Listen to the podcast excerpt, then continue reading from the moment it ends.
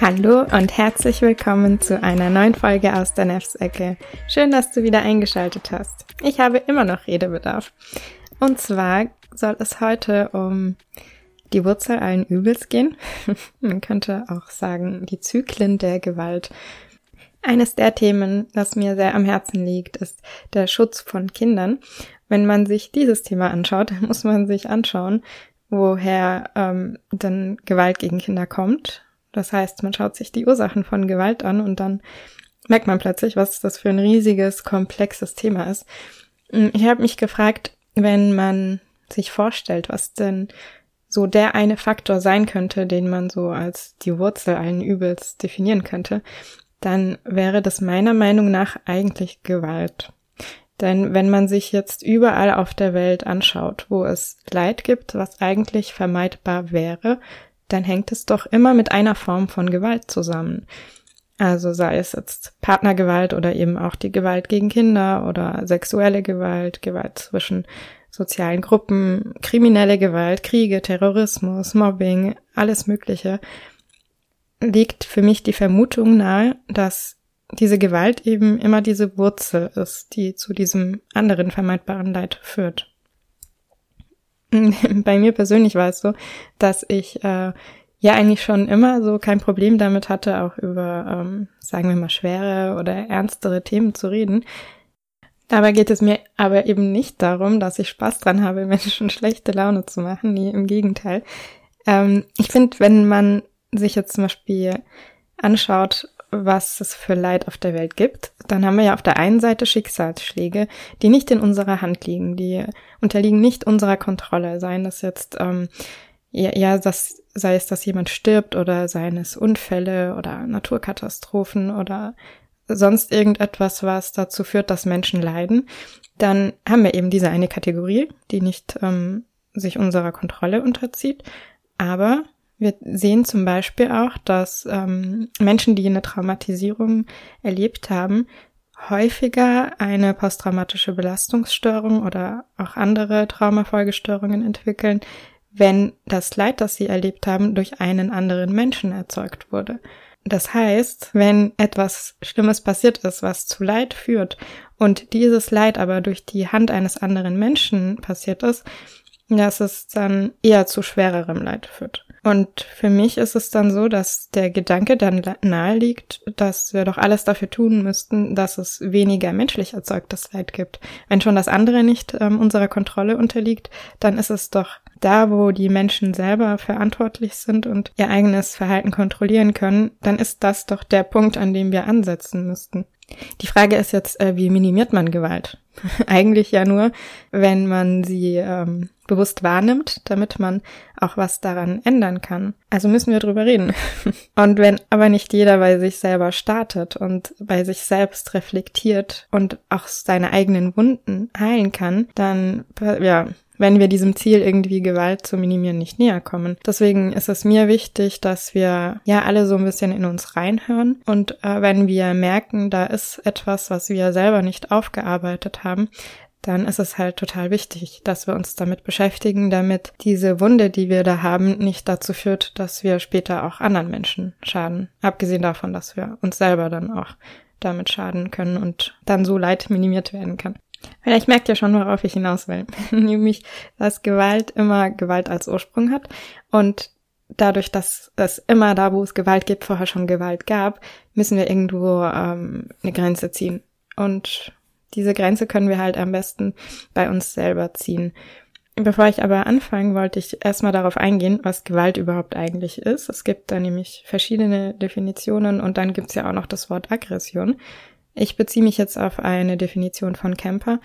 Er sagt nämlich, dass Aggression dann da ist, wenn es eine Absicht der Schädigung gibt. Das heißt, da gibt's dann irgendwie einen Täter und der hat die Absicht, jemand anderem zu schaden und begeht dann etwas Gewaltvolles und das ist, da zeigt sich dann eben eine Aggression.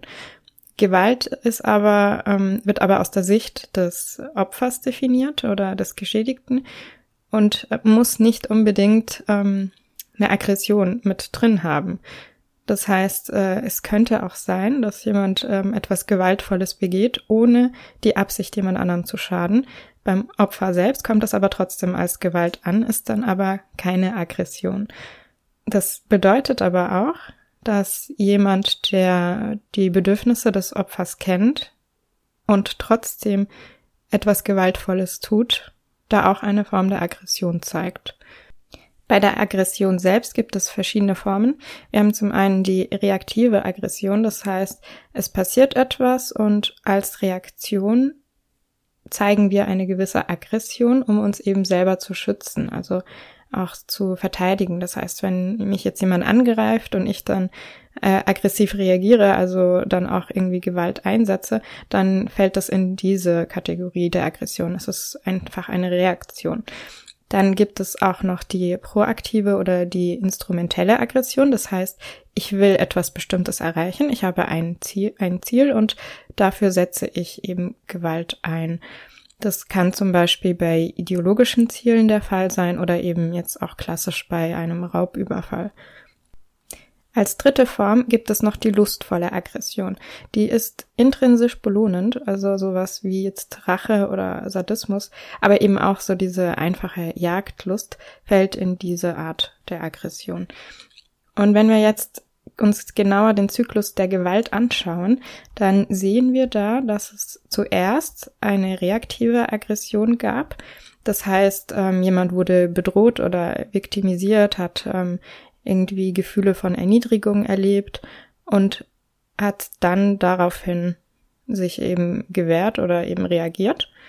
Ähm, das ist etwas, was dann auch zu traumabedingten Störungen führen kann. Und es ist etwas, was sich eher negativ anfühlt. Also ich fühle mich dann erniedrigt oder wurde angegriffen. Das fühlt sich dann eher negativ an. Und ähm, daraufhin kann es aber dann passieren, dass eben dieser äh, appetitive Zyklus folgt, also dieser lustvolle Zyklus, nämlich, ähm, dass es eine Jagdlust gibt, die dann irgendwie das Belohnungssystem aktiviert und so wird dann gewalttätiges oder auch kriminelles Verhalten positiv verstärkt. Das kann auch dann so weit reichen, dass es zu einer antisozialen Persönlichkeitsstörung kommen kann. Und es ist etwas, was äh, in der Natur des Menschen liegt. Das heißt, man könnte eigentlich jeden irgendwie dazu antreiben, in diesen Zyklus reinzukommen. Und das ist etwas, was sich dann eher gut in einem anfühlt. Also gerade bei so Rachegefühlen oder sowas, wenn dann jemand ähm, aggressiv war oder gewalttätig, dann fühlt sich das intrinsisch eher gut an, während die andere Art der Gewalt sich eher negativ anfühlt, weil das ist halt äh, kommt aus einem äh, Gefühl der Erniedrigung heraus. Das ist jetzt natürlich stark vereinfacht. Es gibt noch viele andere Faktoren, die so einen Zyklus der Gewalt weiter verstärken können. Also sei es jetzt, äh, dass man dadurch irgendwie einen höheren Status erlangt oder ähm, sich in einem bestimmten Umfeld befindet, wo man Anerkennung für gewaltvolles Verhalten erlangt. Also da gibt's noch ganz viele andere Faktoren, die das eben verstärken können. Das heißt, Personen, die selbst gewalttätig sind, haben in einem früheren Zeitpunkt, in äh, einer sensiblen Zeit, ein zwischenmenschliches Trauma erlebt. Interessant in diesem Zusammenhang ist auch, dass es eine große dänische Langzeitstudie gab, in der gezeigt wurde, dass junge Männer, die in ihrer Kindheit schwere interpersonelle Gewalt erlebt haben, mit Krankenhauseinweisung ein viel größeres Risiko hatten, dann später kriminell zu sein. Also sie, das war sogar der größte Risikofaktor für späteres kriminelles und gewalttätiges Verhalten. Interessanterweise war es bei Frauen so, dass die dadurch ein höheres Risiko für Selbstverletzung hatten. Wir wissen bestimmt auch alle, dass Eltern, die gewalttätig gegenüber ihren Kindern sind, normalerweise selber Gewalt in ihrer Kindheit erlebt haben. Vielleicht wird dadurch deutlich, warum ich es so wichtig finde, über dieses Thema zu sprechen. Denn es sind nicht wenige von uns, die selber solche Erfahrungen gemacht haben. Und wenn wir diese Dinge nicht aufarbeiten und reflektieren, dann ist das Risiko eben höher, dass wir anderen Menschen in unserem Umfeld schaden. Bei Eltern, die selber gewalttätig werden, kommen natürlich auch noch andere Gründe dazu. Also wenn wir uns das dann vorstellen, dass jemand das selber erlebt hat aber nicht eben aufarbeitet, dann kann es natürlich dazu kommen, dass diese Person den eigenen Schmerz relativiert, um emotional zu überleben. Das bedeutet aber gleichzeitig auch, dass die Hemmschwelle sinkt, es selber zu tun weil man sich dann einreden kann, ja, hat mir ja auch nicht geschadet, war ja gar nicht so schlimm. Äh, das ist halt so, Kinder brauchen das, um Disziplin zu lernen oder sonst irgendetwas. Hm, natürlich kommt dann auch noch der Aspekt der Überforderung hinzu. Also gerade dann, wenn jemand total überfordert ist und gestresst ist, kann es natürlich passieren, dass man dann auf Automatismen zurückgreift. Also es gibt viele Eltern, die sich immer sagen, ich, ich werde das nie tun, was meine Eltern mir angetan haben, ich werde nie Gewalt anwenden. Und wenn sie dann aber in solchen Situationen der Überforderung stecken, dann kann es vielleicht doch passieren, dass sie eben auf diese Automatismen zurückgreifen, weil sie dann nicht rational darüber nachdenken können, was jetzt gerade ihre Optionen sind, sondern sie führen quasi automatisch das aus, was sie selber erlebt haben. Und genau deshalb ist es so wichtig, dass jeder, der selbst damit zu tun hatte und selber solche Erfahrungen gemacht hat, daran arbeitet, um nicht wieder neue Opfer zu schaffen. Denn dass es einen Zyklus der Gewalt gibt, bedeutet ja nicht, dass wir uns jetzt alle aufgeben und sagen, es ist nun mal der Lauf der Dinge, es gibt einen Gewaltzyklus, es ist halt so, ja, das ist natürlich nicht die Lösung. Dadurch, dass Gewalt eben erlernt ist, heißt das ja auch, dass wir andere Bewältigungsmechanismen erlernen können. Bessere Bewältigungsstrategien können dann herangezogen werden, um diese alten Mechanismen zu ersetzen. Das führt dann dazu, dass wir selbst einen funktionaleren Umgang haben mit den Problemen in unserem Alltag, dass wir dadurch aber auch eben zufriedener werden und was ganz wichtig ist, dass wir weniger Leid für alle dadurch haben. Mir ist natürlich bewusst, dass ich hier ein riesiges Fass aufgemacht habe, dass man noch ganz, ganz viel zu diesem Thema sagen kann und ich es äh, mitnichten jetzt äh, total ausgeschöpft habe. Es werden auf jeden Fall noch Folgen zum Thema Kindesmissbrauch und Kinderschutz und so weiter folgen.